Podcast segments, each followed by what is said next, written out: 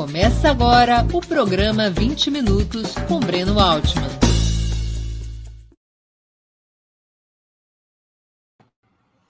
Bom dia! Hoje é 31 de outubro de 2022.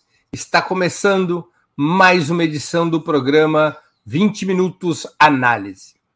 O dia 30 de outubro entrará para a história da classe trabalhadora em nosso país por suas mãos, pelas mãos da classe trabalhadora, o líder petista Luiz Inácio Lula da Silva conquistou seu terceiro mandato presidencial.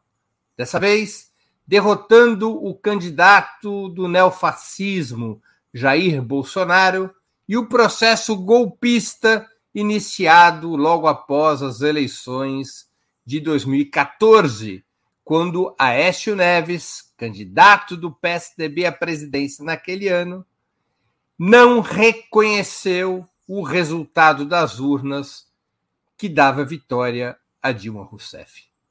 A vitória de Lula desloca do governo nacional as forças que derrubaram a presidenta Dilma Rousseff, impulsionaram a perseguição judicial que levaria o presidente eleito, o atual presidente eleito, à prisão e conduziram o neofascismo ao comando do Estado.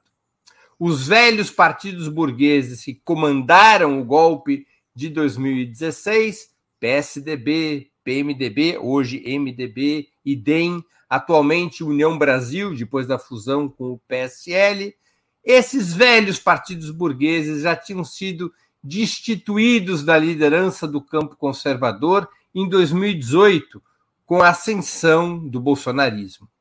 Destroçados como alternativa nacional de poder, seus restos foram se dividindo entre se tornar apêndices da extrema-direita ou abrir dissidências que acabariam por confluir na oposição ao atual governo, apoiando Lula nessas últimas eleições presidenciais, algumas frações e lideranças desde o primeiro turno.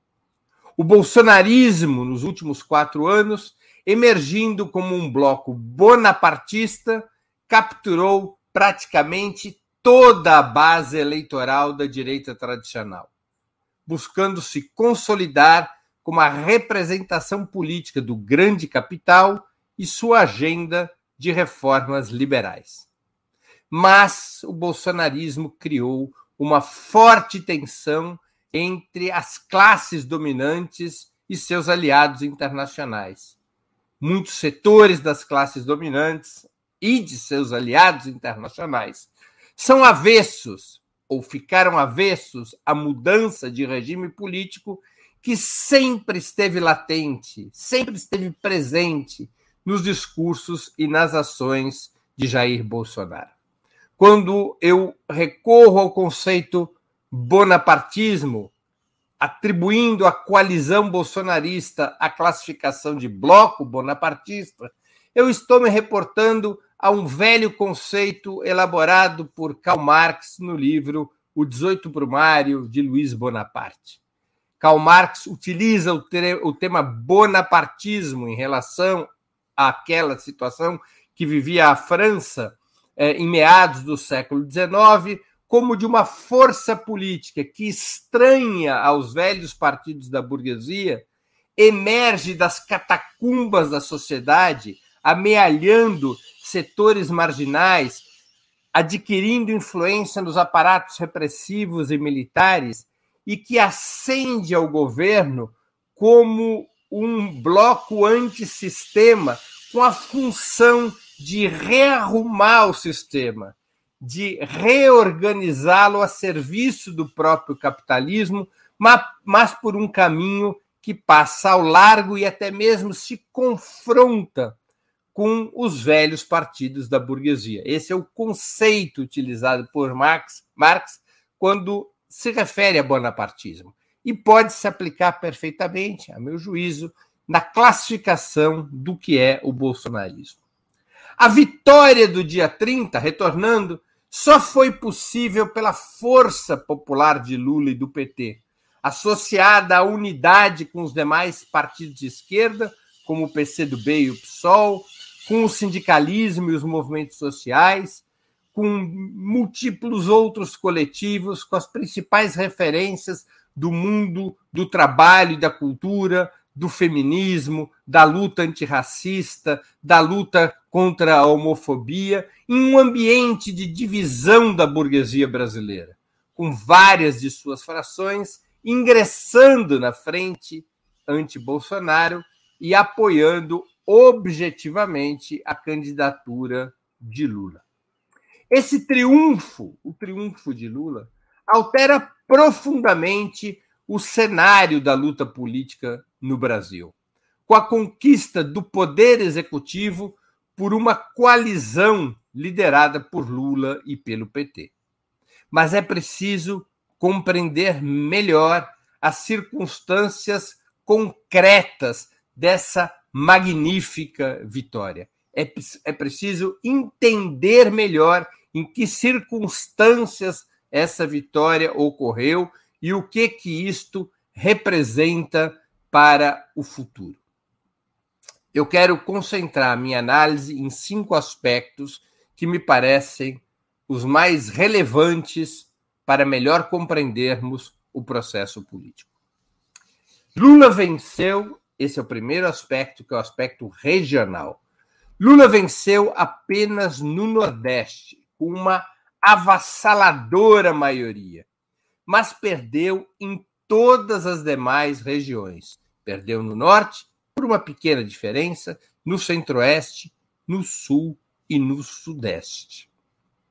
Ainda nos marcos dessa análise regional, dos cinco grandes estados nacionais, que concentram 52,7% da população e 61,7% do PIB, apenas o governo da Bahia estará sob liderança de esquerda. Esses cinco grandes estados são São Paulo, Minas Gerais, Rio de Janeiro, Rio Grande do Sul e Bahia. Os outros quatro estados estarão sob o comando do bolsonarismo: São Paulo Rio de Janeiro, ou da direita liberal, Rio Grande do Sul, ou ainda do ultraliberalismo aliado a Bolsonaro, como é o caso de Minas Gerais. Como vocês podem ver na tela, esse é o novo mapa político do Brasil. Do Amazonas e do Pará, na região norte, passando para o Nordeste e chegando em Minas Gerais, nós temos o, o que representa as forças ligadas a Lula e ao PT. São, foram nesses estados que Lula fez maioria. São, é um conjunto de 13 estados. Nos outros 14 estados em azul, dois da região norte, lá acima, e também o Acre, colado no Amazonas, e todo o centro-oeste, o sudeste e o sul, esses outros estados, 14 estados no total, incluindo o Distrito Federal, se alinharam com o bolsonarismo. Um terceiro aspecto importante. Lula teve, segundo as pesquisas, uma ampla maioria junto aos setores de renda mais baixa, junto aos homens e mulheres que têm uma renda abaixo de dois salários mínimos. Mas foi minoritário, perdeu para Bolsonaro nos setores que ganham de 2 a 10 salários mínimos. E novamente Lula adquiriu maioria entre aqueles que ganham mais de 10 salários mínimos.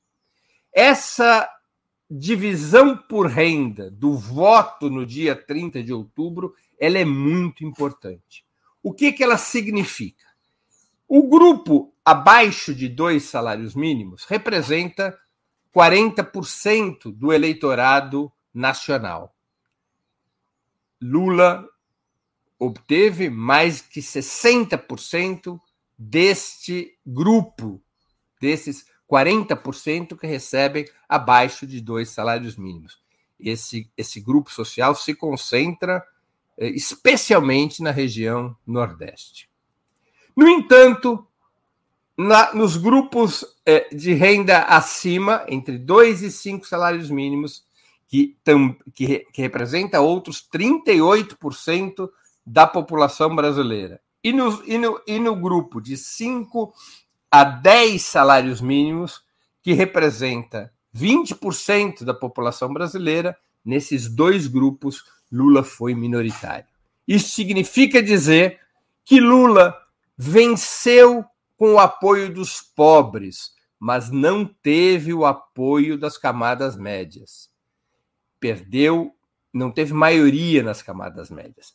A maior parte desses setores, entre 2 e 10 salários mínimos, a maior parte desses setores pendeu para o bolsonarismo. Isso é o que explica a derrota de Lula nos estados mais desenvolvidos do país, que se concentram no sul e no sudeste.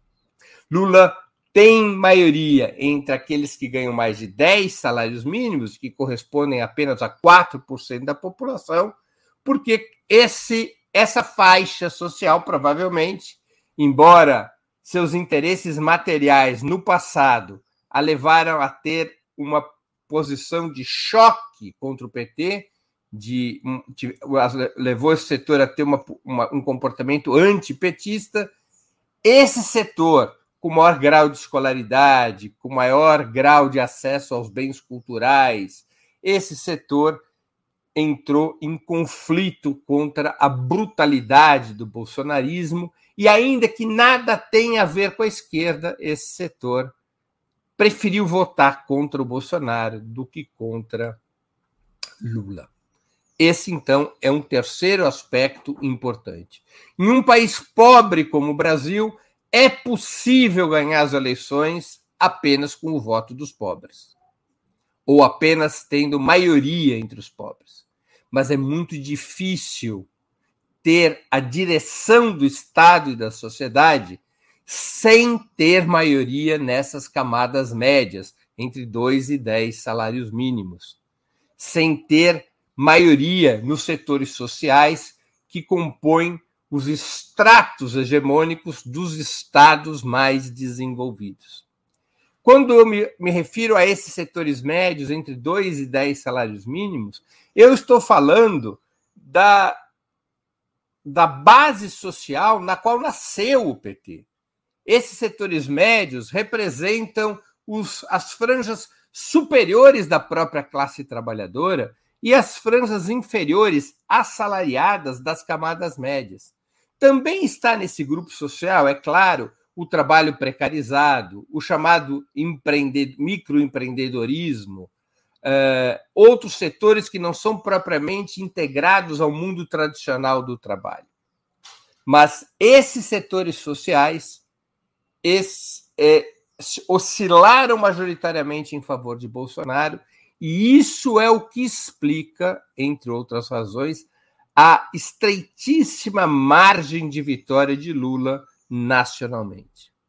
Um dos grandes desafios, se não o maior desafio do novo governo Lula e do PT e da esquerda doravante, a partir de hoje ou a partir de 1 de janeiro, é reconquistar maioria entre esses setores médios, de 2 a 10 salários mínimos. Reconquistar maioria nos setores superiores da classe trabalhadora.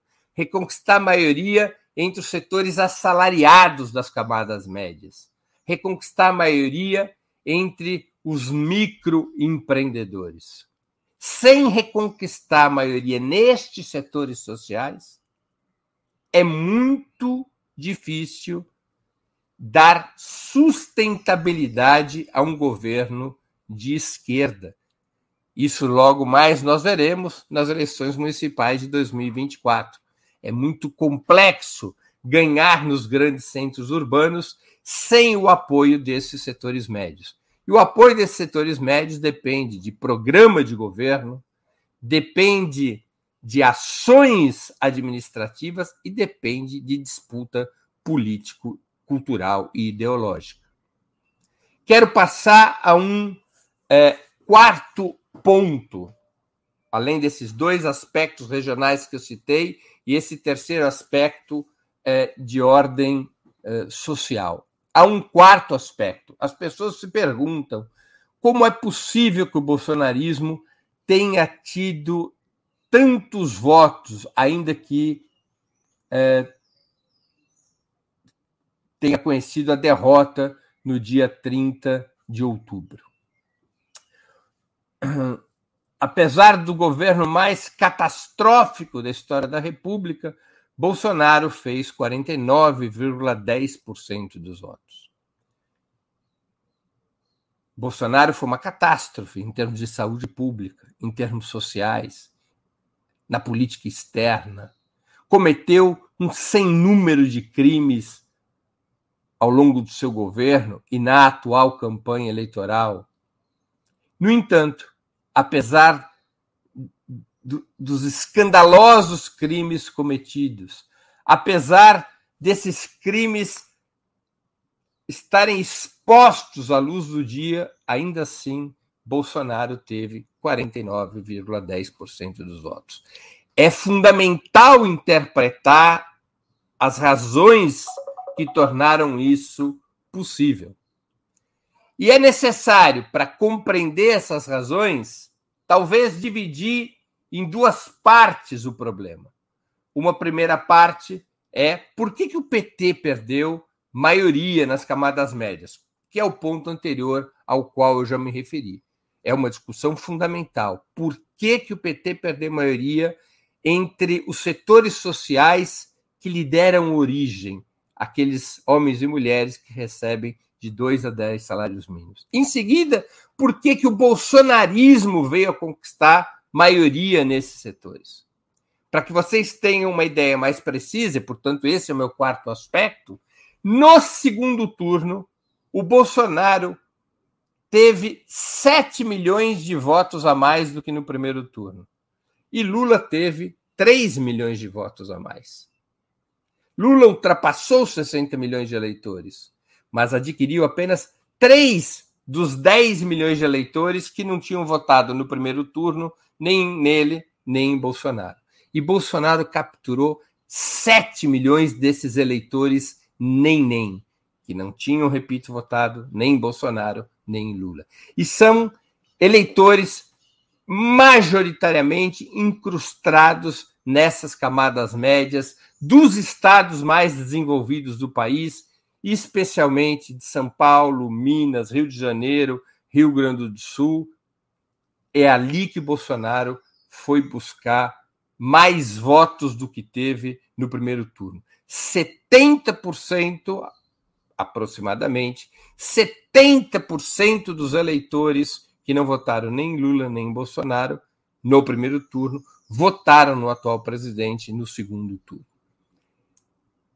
Bolsonaro provavelmente construiu essa maioria nos setores médios com base no antipetismo e com base numa disputa político, ideológica e cultural feita com extrema intensidade. Eu faço aqui uma brincadeira nesse quarto aspecto da análise, que é a captura dos setores médios por Bolsonaro. Nós temos no Brasil uma coisa curiosa, além da jabuticaba.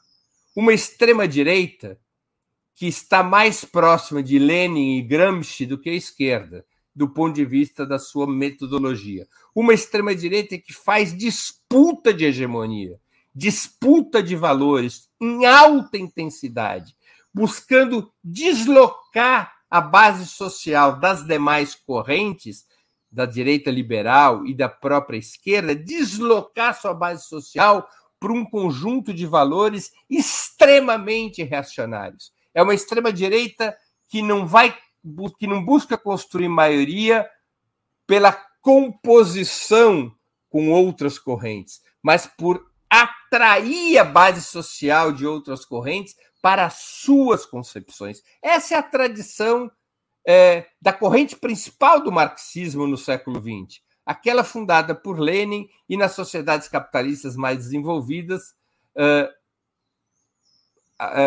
A corrente que teve em Gramsci sua principal referência, a luta pela hegemonia.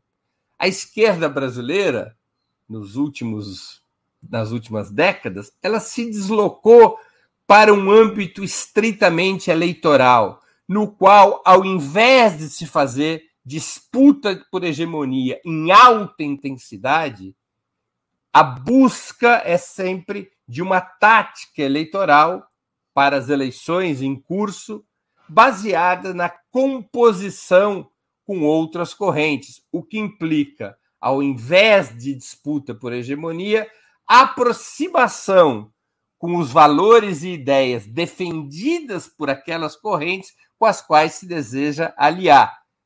É, portanto, o inverso do caminho feito pela extrema-direita. Essas composições eleitorais amplas podem até trazer resultados eleitorais satisfatórios, e muitos dirão que foi o que ocorreu nesse dia 30 de outubro. Mas, ao se retirar do, da disputa político-ideológica cultural de alta intensidade, as forças de esquerda, o PT, provavelmente vão perdendo capacidade de constituir um bloco mais sólido e vão perdendo condições de disputar de uma maneira mais clara aqueles valores que poderiam vir a constituir maioria na sociedade. E esse é um outro elemento muito é, decisivo na conquista das camadas médias, a disputa político, cultural e ideológica. O quinto elemento tem a ver com a correlação parlamentar. Nós já vimos que o bolsonarismo derrotado, ele teve maioria em todas as regiões do país, menos o Nordeste, controla os estados mais desenvolvidos do país, menos a Bahia. E há um outro fator: o bolsonarismo conquistou uma importante força parlamentar já no primeiro turno, tanto na Câmara quanto no Senado. Portanto, o bolsonarismo, mesmo derrotado, ele tem base social, é uma corrente neofascista de massas, uma base social entrincheirada nas camadas médias, que se voltaram contra o PT, especialmente nos últimos 15 anos. O bolsonarismo tem os aparatos dos governos estaduais que conquistou agora, possui base no parlamento, na Câmara e no Senado, além de forte inserção nos aparatos policiais e nas Forças Armadas. Assim sendo, é evidente que não se pode chegar à conclusão de que as eleições do dia 30 de outubro, as eleições de ontem, significaram uma sentença de morte para Jair Bolsonaro e a corrente política que ele lidera. Isso não está dado. Mudou-se o cenário. É evidente que é uma mudança fundamental que Bolsonaro não esteja mais no governo e que Lula venha a ser o próximo presidente. Mas continua de pé um desafio fundamental: como liquidar o bolsonarismo como corrente política, como extirpar o neofascismo do cenário político. O bolsonarismo não morreu com as eleições do dia 30 de outubro. E vários desafios estão postos.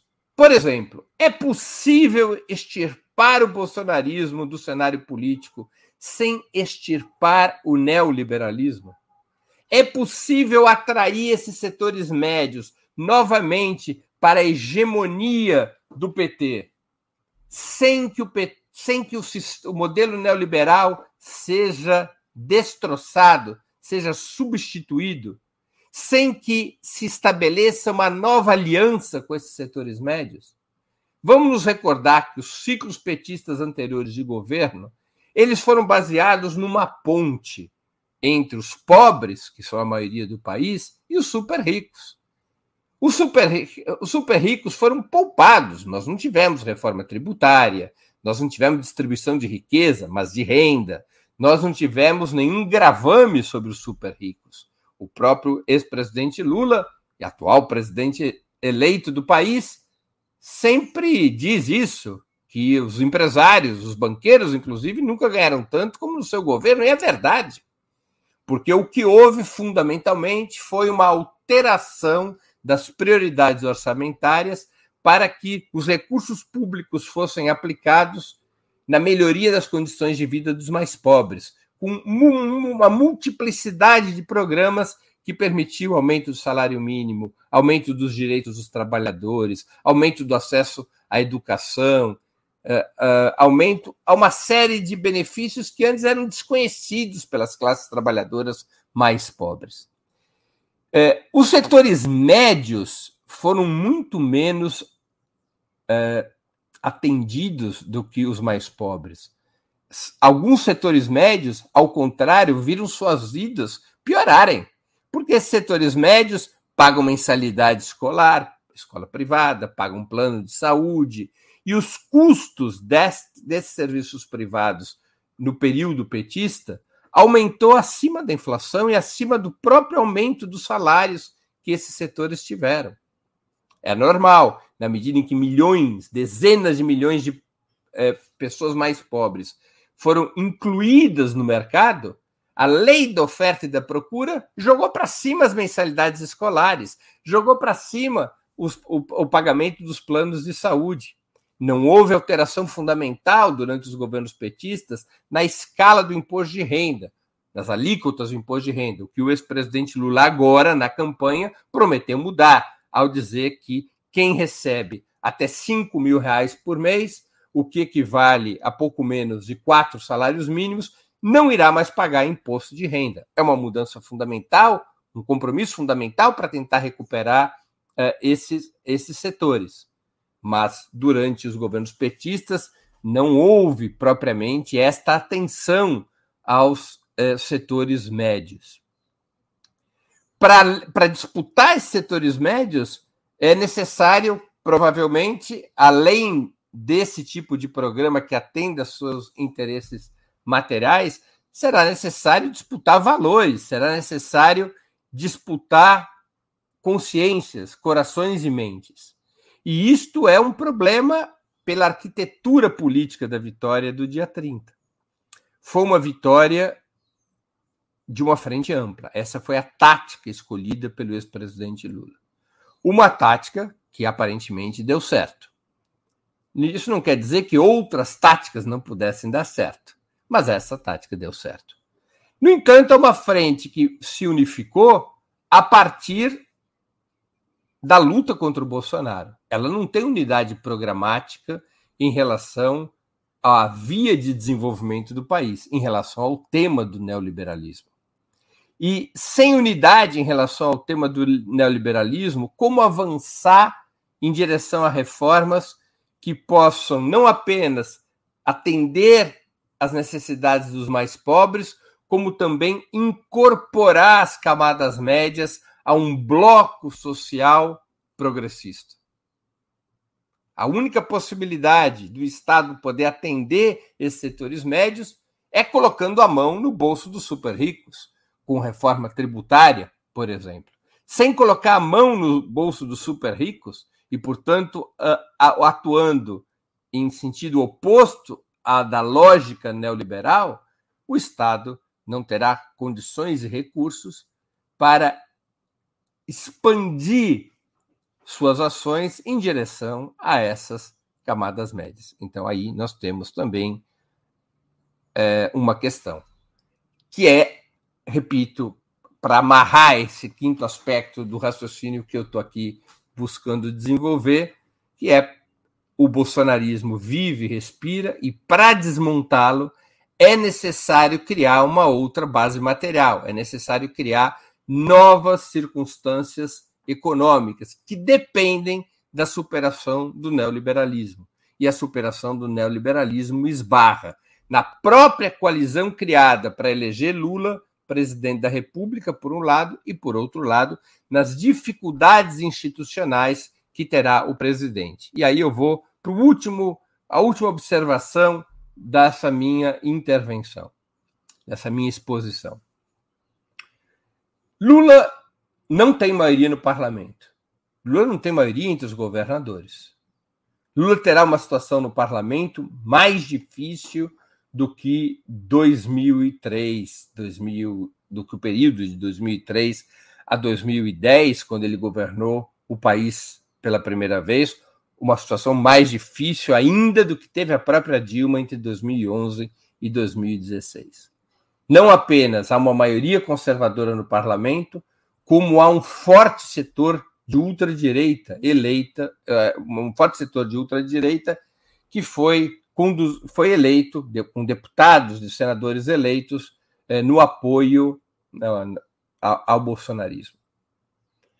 Como romper essa situação? Bastará a habilidade do presidente eleito, ou a genialidade política do presidente eleito, ou repetir o, a, o tipo de governança operado entre 2010, entre 2003 e 2016? Será suficiente a articulação política? Há espaços para que a articulação política possa ter a mesma eficácia que teve no passado? É possível que o cenário seja muito mais difícil e que aquele tipo de governança é, prioritariamente institucional tenha que ser revisto. Sem uma forte participação da sociedade e do povo, de forma mobilizada e organizada, o ex-presidente Lula, atual presidente eleito, futuro presidente do país, poderá ter imensas dificuldades para avançar e realmente consolidar um novo processo político no país. Talvez seja necessário revisar as concepções de governança que o PT operou entre 2003 e 2016, associando a necessária governabilidade institucional um outro elemento, talvez mais importante ainda que a governabilidade institucional, que é a mobilização, a educação e a organização do povo, a construção de poder popular. Sem recorrer a isso, o governo Lula pode ter graves problemas para consolidar sua capacidade de liderar o país no sentido de uma nova via de desenvolvimento. Sem a mobilização permanente do povo a partir da presidência da República, é possível que o governo Lula se veja em muitas situações difíceis, a exemplo do que ocorre em outros países da América Latina. É uma situação muito delicada ter o governo da República e não ter maioria parlamentar. Além da articulação institucional, talvez seja absolutamente imprescindível um investimento poderoso na mobilização, na educação e na organização do povo. Por aqui eu termino a minha exposição. Antes de continuarmos, eu queria lembrar a vocês que tanto o site quanto o canal de Opera Mundi no YouTube oferecem seu conteúdo de forma livre e gratuita. Mas para sustentarmos nossa atividade jornalística é indispensável o apoio financeiro dos nossos leitores e espectadores. Esse apoio pode ser dado de seis formas. A primeira, através de uma assinatura solidária em nosso site, no endereço operamundi.com.br barra apoio. A segunda, inscrevendo-se como membro pagante de nosso canal no YouTube. Basta clicar em Seja Membro e escolher um valor no nosso cardápio de opções. A terceira, contribuindo com o Super Chat, agora mesmo. A quarta, com o Super Sticker. A quinta, escolhendo a ferramenta Valeu, valeu demais, quando assistirem aos nossos programas gravados e a sexta através do Pix. Nossa chave nessa modalidade é apoia.operamundi.com.br. Eu vou repetir. Nossa chave no Pix é apoia.operamundi.com.br. Além dessas seis formas de contribuição, lembre-se sempre de dar like, de clicar no sininho e de compartilhar nossos programas com seus amigos e nos seus grupos. Se ainda não estiver inscrito no canal de Opera Mundi no YouTube, faça-o agora mesmo. Inscreva-se agora mesmo. A mais eficaz de todas as armas contra as fake news é o jornalismo de qualidade. Apenas o jornalismo de qualidade coloca a verdade acima de tudo. E esse jornalismo que a Opera Mundi busca oferecer todos os dias depende da sua contribuição, do seu esforço, do seu engajamento, do seu bolso.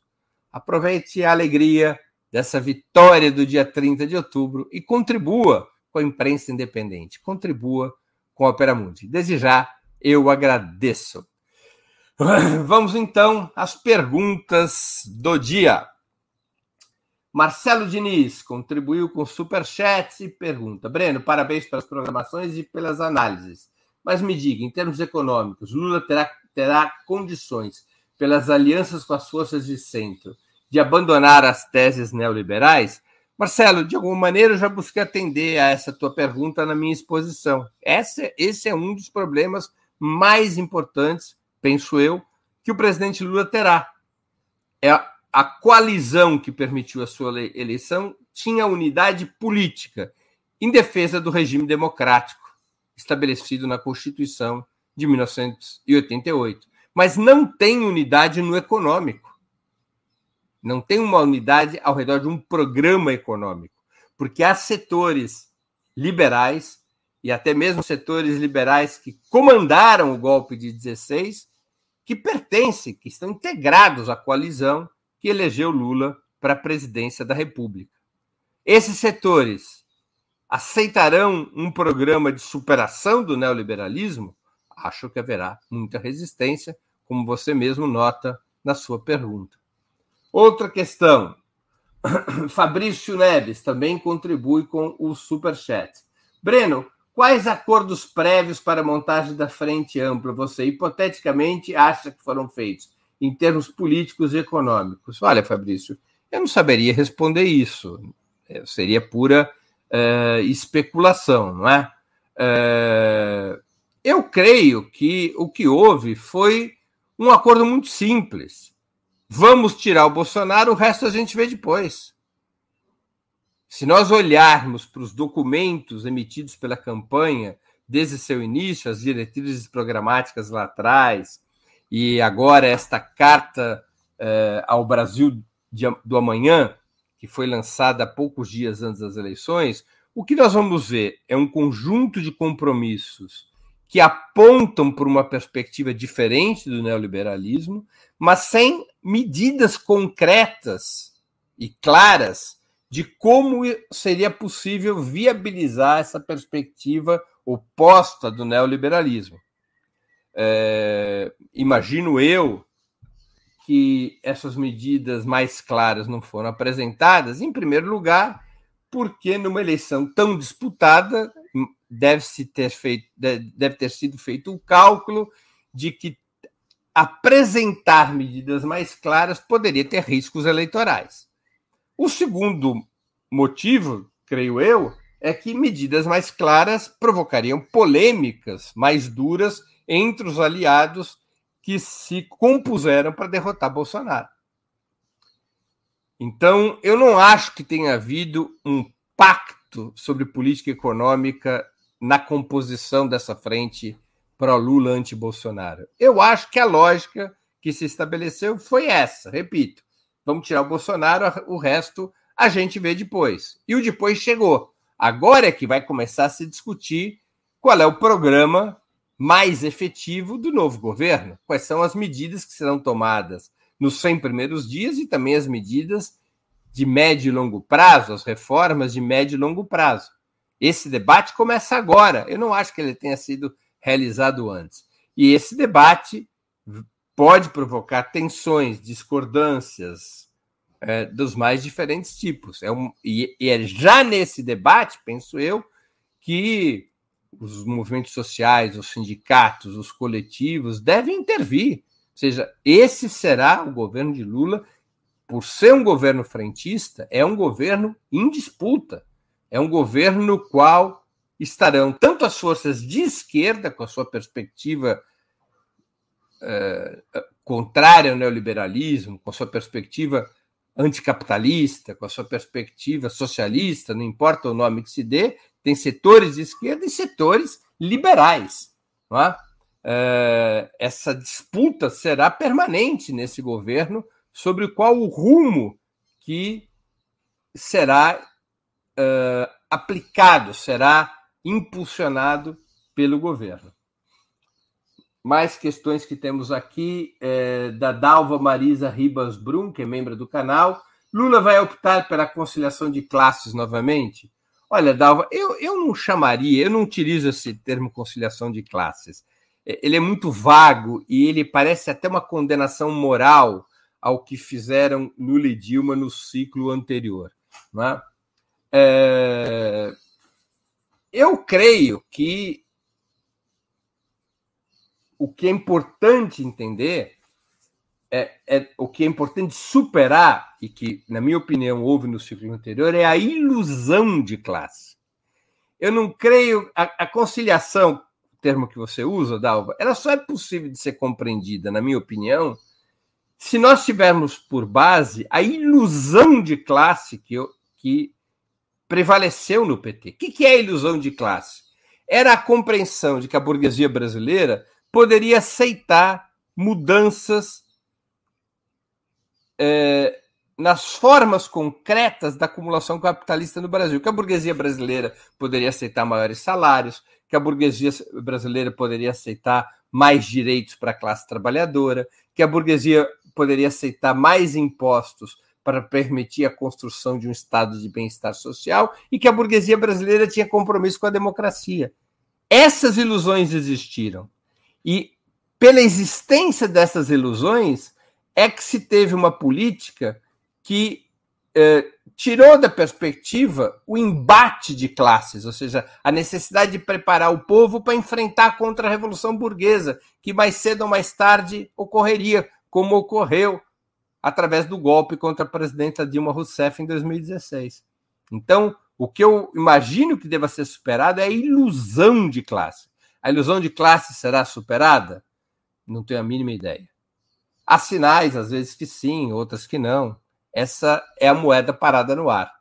E é a grande questão uh, que tem que ser resolvida para se construir uma política de médio e longo prazo. Compreender o papel da burguesia brasileira como uma classe social, a exemplo do que dizia Florestan Fernandes, uma classe social que é inimiga do povo, que não pode, que não consegue, que não tem como conceber materialmente a continuidade da acumulação capitalista no Brasil sem superexploração do trabalho, sem monopólio da terra, sem exclusão do povo do orçamento, sem dependência em relação aos centros imperialistas.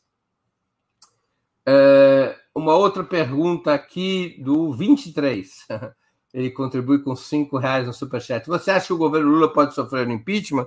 Esse risco está presente, porque exatamente pela resposta que eu dei na questão anterior. O caráter antidemocrático da burguesia brasileira faz com que, periodicamente, ela recorra a, a formas golpistas, ao golpe de Estado, para tentar travar governos que fazem reformas que eventualmente levem ao aumento dos salários, à ampliação dos direitos dos trabalhadores e assim por diante.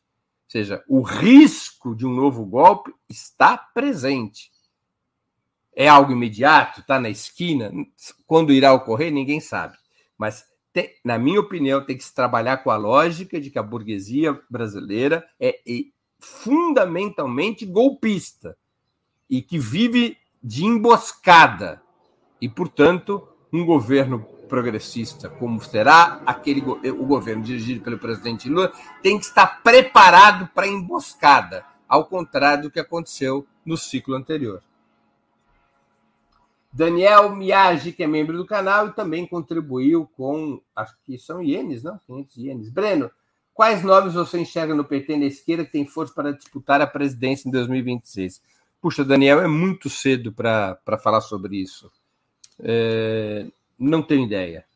Naturalmente, se Fernando Haddad tivesse sido eleito governador de São Paulo, ele seria estaria posto como nome para 2026. Isso, infelizmente, não ocorreu. Fernando Haddad perdeu as eleições para Tarcísio de Freitas e 2026 está muito distante. Nenhum nome saiu naturalmente das urnas pronto para o pós-Lula. Isso vai ser uma construção futura. Há vários nomes que podem ocupar esse espaço. Um deles que é muito citado é Guilherme Boulos, jovem quadro de movimento social, que saiu eleito deputado federal com mais de um milhão de votos, que tem uma grande liderança popular e até as características uh, uh, discursivas e de imagem que teve o, o, presidente Lula na sua juventude. Mas é muito cedo para, para termos clareza é, do que será 2026, aliás, muito precoce, porque agora acabou de se ganhar as eleições, se trata de garantir a posse, evitar que o bolsonarismo provoque qualquer risco à, à transição é, para o novo governo e, fundamentalmente, fazer com que o governo dê certo nesse sentido popular e democrático que esperamos. Uh, Cibele Nunes, que contribuiu com o Superchat também de 10 reais, agradeço, Cibele. Será que se trabalharmos na construção de uma nova visão de mundo baseada na justa medida pode ser mobilizadora das camadas médias afeitas ao conservadorismo? Sibeli, eu vou te dar um exemplo histórico aqui, que eu acho que é importante para que as pessoas até possam entender melhor do que eu estou falando. O Partido Comunista Italiano foi o mais forte partido comunista do Ocidente até cometer suicídio eh, e, por decisão própria, desaparecer em 1991. Embora o Partido Comunista Italiano tivesse muitas contradições internas, muitas idas e vindas, muita luta de concepções no seu interior, o Partido Comunista Italiano, por razões óbvias, é o partido fundado e liderado por Gramsci. O Partido Comunista Italiano ele buscava disputar a hegemonia.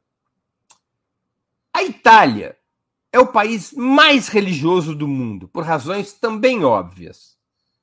Percentualmente, é o principal país católico. Não em número de católicos, que o Brasil continua a ser o país com o maior número de católicos. Mas percentualmente, provavelmente junto com a França e com a Espanha, é o país que tem o maior número de católicos. A religião tem um grande peso político e, e tinha no pós-guerra um peso ainda maior. Tanto é assim que o partido fundamental da direita era o Partido Democrata Cristão, que era um partido que tinha relações é, umbilicais, carnais com o Vaticano. O que faz o Partido Comunista Italiano nos anos 70?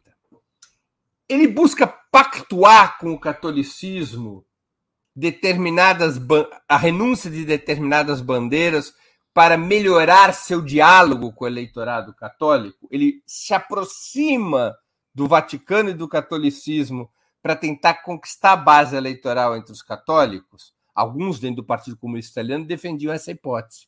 Mas acabou prevalecendo no Partido Comunista Italiano o caminho oposto disputar na Itália religiosa valores e bandeiras que correspondiam a um ponto de vista progressista. E o PC italiano nos anos 80 propõe, nos anos 70, perdão, propõe dois plebiscitos, o do divórcio e do aborto.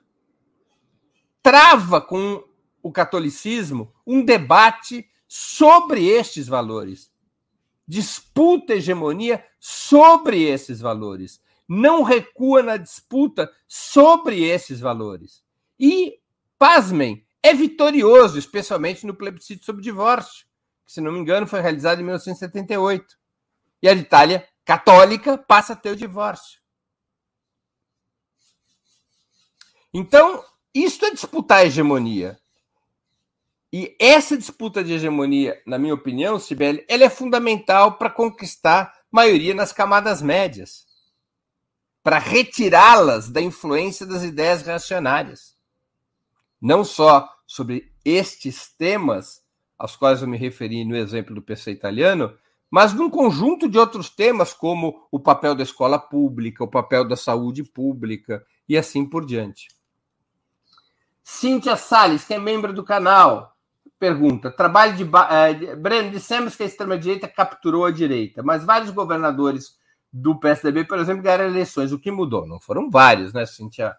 Na verdade, o PSDB elegeu governador é, em dois estados, não é isso? Elegeu governador do Rio Grande do Sul, Eduardo Leite, que é um PSDB raiz.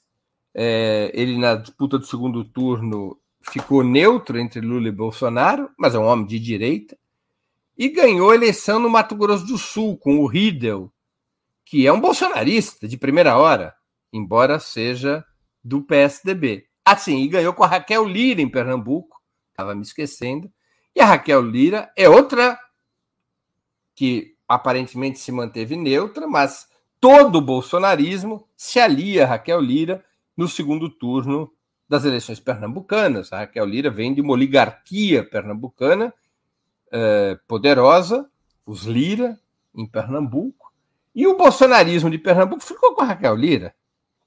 Claro que são setores, esses três governadores do PSDB não são propriamente bolsonaristas raiz, como eu já disse, podem estar aberto a algum tipo de diálogo com o governo federal, até porque precisam de recursos do governo federal, mas são enclaves de direita.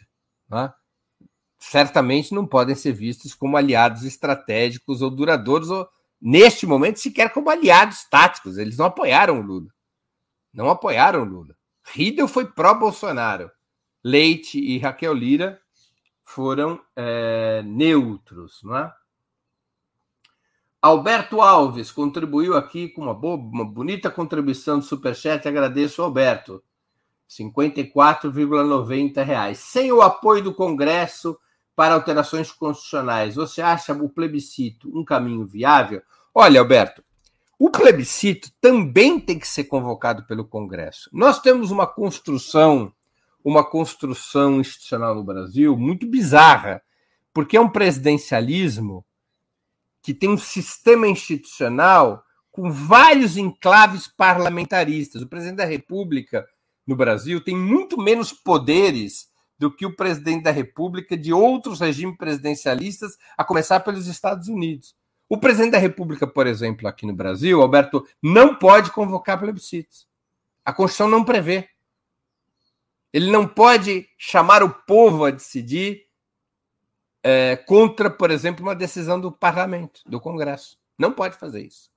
E isso é uma mudança constitucional que tinha que ser feita. O presidente da República deveria ter o poder, de frente a uma decisão parlamentar que não esteja de acordo com seus projetos, chamar o povo a decidir por cima do parlamento, uma decisão que tivesse peso impositivo sobre o parlamento. Mas a Constituição brasileira não prevê isso. Plebiscitos têm que ser convocados por decretos legislativos, portanto, aprovados pelo próprio Congresso. No Brasil, você tem duas formas de consulta popular: o referendo e o plebiscito. O referendo é quando o parlamento já tem uma lei e submete essa lei a um referendo, sim ou não, para o povo decidir se aprova ou não aquela lei. O plebiscito é quando você tem um tema e não a lei, o povo decide sobre aquele tema. Vamos pegar um exemplo. Se houvesse um plebiscito. Ah, vamos pegar um exemplo efetivo que teve no país. O Brasil teve, até o presente momento, depois da Constituição de 88, o Brasil teve dois plebiscitos. Um plebiscito sobre sistema de governo, ocorrido em 1993, em que havia é, duas questões naquele plebiscito: monarquia e república, parlamentarismo e presidencialismo. Não foi uma lei que foi levada ao voto do povo, foi uma ideia. A partir do resultado daquele plebiscito, se o, o resultado do plebiscito fosse oposto ao que estava na Constituição de 88, aí sim o plebiscito seria regulamentado. Haveria uma nova lei para regulamentar a decisão do plebiscito. Uma nova lei aprovada pelo próprio Congresso. Tá? Aprovada pelo próprio Congresso. É... Mas ganhou República, que já estava inscrita na Constituição de 88, e ganhou presidencialismo, que também estava inscrito na Constituição de 88. O outro plebiscito que houve foi sobre armas, foi sobre desarmamento, em 2004. É, o plebiscito levou à derrota da tese do desarmamento. Mas na regulamentação da lei pelo Congresso, é, se efetivou determinadas formas de desarmamento. O plebiscito havia derrotado a ideia geral de desarmamento, mas, repito, o Congresso, pela Constituição, ele pode regulamentar a decisão plebiscitária. Então, o, o Congresso tem muito poder. Tá? Uh, creio eu que uma mudança fundamental na Constituição brasileira seria permitir que o presidente chamasse plebiscitos, que o próprio povo convocasse plebiscito, por exemplo, com 10% dos eleitores firmando uma iniciativa uh, popular, você automaticamente convocaria um plebiscito e tornando os plebiscitos impositivos, ou seja, o Congresso, sem o Congresso poder, digamos, manipular ou regulamentar o resultado do plebiscito, mas não é o que temos hoje na Constituição brasileira. O Hélio Baixa, meu grande amigo Hélio Baixa, que é membro do nosso canal, faz um comentário que eu acho que ele é correto, mas ele tem que ser olhado com mais cautela. O PSDB se enfraqueceu, quase desapareceu. É verdade isso. O PSDB tem uma bancada parlamentar, produto do primeiro turno, que é do tamanho da federação PSOL-Rede, 14 deputados. Então, o PSDB, do ponto de vista parlamentar, ele é, sumiu. E o que sobrou do PSDB no parlamento é bolsonarista, porque é uma fração parlamentar cujo principal expoente é o Aécio Neves, que apoiou o Bolsonaro, que apoia o Zema em Minas e que apoiou o Bolsonaro. No entanto, sob a legenda do PSDB, foram eleitos governadores. Foram eleitos, se a minha memória aqui não me trai, peço até para a produção dar uma pesquisada aqui para ver se está me escapando algo, mas, se eu não me engano, três governadores eleitos são do PSDB. Um, em dois desses governadores, em estados importantes, Pernambuco e Rio Grande do Sul. Especialmente no Rio Grande do Sul, Eduardo Leite pode ser uma alternativa para o esforço inevitável que a burguesia fará de tentar reconstruir uma direita liberal. Ou seja, tentar construir uma terceira via, né? Entre o bolsonarismo, a oposição bolsonarista ao governo Lula e o PT. A, a, a burguesia vai tentar reconstruir uma uh, direita liberal. E o Eduardo Leite é um dos cavalos dessa aposta, embora seja de um partido, o PSDB, o Basta tem toda a razão, que ficou muito desidratado e tem apenas é, 14 é, deputados. Né? É, Wilton Santos, ele faz uma pergunta, ele contribui também com o Superchat, quero agradecer o Wilton, e ele pergunta, Breno, o que nós apoiadores do Lula e do PT podemos fazer para apoiar o governo e viabilizar um programa popular? Wilton, se organizar, se mobilizar, debater nas redes sociais, uh, defender as medidas progressistas do governo, defender o governo contra o bolsonarismo. É? Ainda está cedo para a gente saber exatamente o que, que, pode ser feito.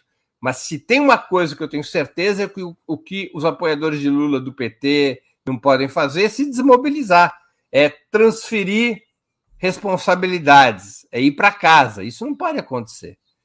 É, a desmobilização da base petista foi um dos fatores que propiciou o golpe de 2016. Não é? Agora, é claro que ninguém se automobiliza. A tarefa de mobilizar a base é uma tarefa da direção do PT, é uma tarefa do novo governo, é uma tarefa dos movimentos sociais, do sindicalismo, dos coletivos. Não é?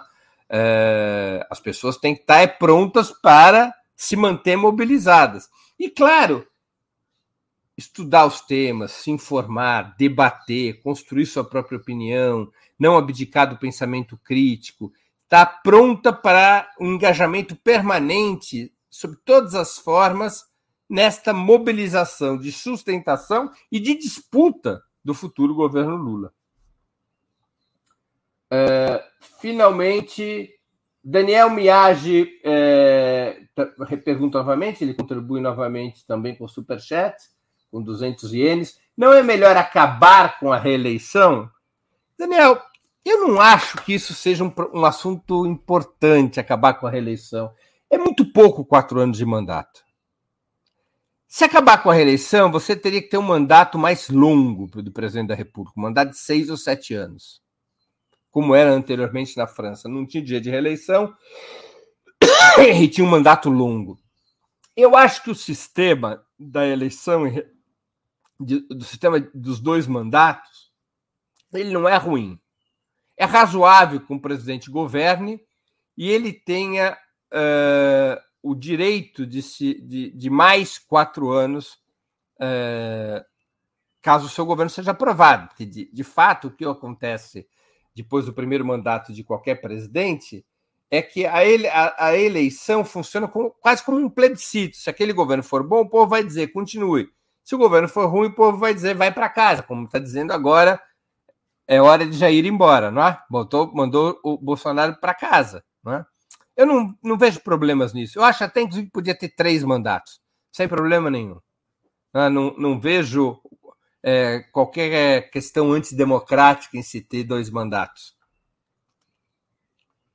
É, o Pedro também contribuiu com o superchat. Dada a relação de forças, pessoal, essa vai ser a última pergunta que a gente já chegou em duas horas, em uma hora de programa. É, dada a relação de força que se apresenta no pós-eleição, você ainda considera favorável a convocação de uma constituinte? Pedro, eu sou favorável a que se abra um novo processo constituinte. Isso não quer dizer a convocação imediata da Assembleia Constituinte. Isso quer dizer trabalhar com esta perspectiva política que, por exemplo, poderia vir a ocorrer ao final do mandato do ex-presidente Lula. É? Porque uh, a Constituição de 1988, além dela possuir no seu capítulo político uma série de restrições antidemocráticas, como essa que eu me referi agora sobre como funcionam os plebiscitos, além dela ter uma série de restrições antidemocráticas, ela foi já é, absurdamente reformada e, e, e, retiradas da Constituição de 88 vários dos direitos fundamentais. Ela, ela, ela teve mais de 100 emendas em 34 anos mais de 100 emendas constitucionais. Ela foi atropelada de todas as formas. E o Brasil tem uh, precisa de uma Constituição que, no, no aspecto político, seja mais democrática. Agora, nós precisamos, uma, por exemplo, de uma reforma profunda do sistema político, do sistema tributário. E a Constituinte é um espaço muito mais democrático e fácil para essas reformas, porque uma Constituinte vota é, a, os artigos da nova Constituição, ela vota por maioria simples ou absoluta, e não por maioria qualificada de dois terços ou, ou de três quintos.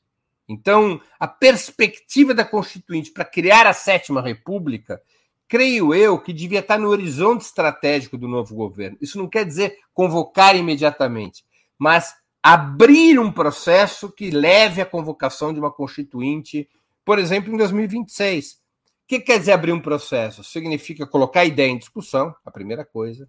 Significa discutir lá mais à frente a possibilidade de ter um referendo, por exemplo, em 2024 ou 2025. Se o povo quer ou não a convocação de uma, de uma Assembleia Constituinte, se o povo for a favor da convocação da Assembleia Constituinte, é, estabelecer as regras dela, por exemplo, que nenhum deputado que esteja no Congresso possa ser candidato a constituinte, e que qualquer um que seja eleito constituinte não poderá ocupar cargos no parlamento, pelo menos por um ou dois mandatos, ou seja, nos quatro ou oito anos é, é, posteriores à eleição da Constituinte. Quer dizer, estabelecer um processo constituinte é criar um movimento pela Constituinte e determinadas regras para uma Constituinte exclusiva e soberana que possa dar nascimento a uma república efetivamente democrática, dar nascimento à sétima república. Agora, isso é luta política, é mobilização popular, isso não vai cair do céu. Houve uma mudança importante na correlação de forças com a eleição do Lula, mesmo com um Congresso conservador e mesmo com a força que o bolsonarismo ainda mantém. É necessário colocar uma perspectiva estratégica nova para que essa mudança de correlação de forças seja mais ampla e também afete o parlamento e os estados. E creio eu que esta perspectiva de mudar o sistema de criar uma nova república é uma perspectiva estratégica que pode ajudar a acumular forças. Respondendo à pergunta do Pedro, eu vou encerrar o programa uh, de hoje. Eu quero agradecer a audiência, em especial a quem colaborou ou vier colaborar com a sustentação financeira de Opera Mundi, a partir das múltiplas formas em que isso é, em que isso é possível, não é? Superchat, super sticker, membro pagante do nosso canal, assinatura solidária no site do Opera Mundi, uh, contribuição através do Pix. Quero agradecer muitíssimo aos que contribuíram. A imprensa independente entre em uma nova fase. A Opera Mundi entra em uma nova fase. E nós vamos precisar muito do apoio financeiro de vocês. Não importa se a contribuição for pequena, mas nós vamos precisar muito para poder expandir a nossa atividade jornalística e enfrentar o que vem por aí, que não vai ser fácil. De toda maneira, quero agradecer muito a todos e a todas. Sem vocês, nosso trabalho não faria sentido e não seria possível. Um grande abraço a todos e a todas.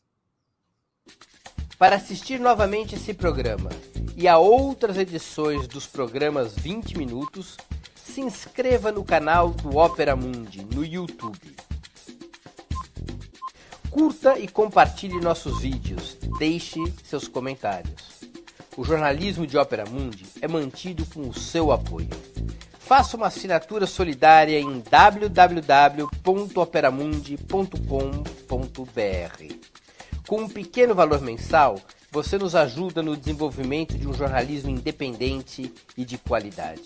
Obrigado pela audiência e até a próxima.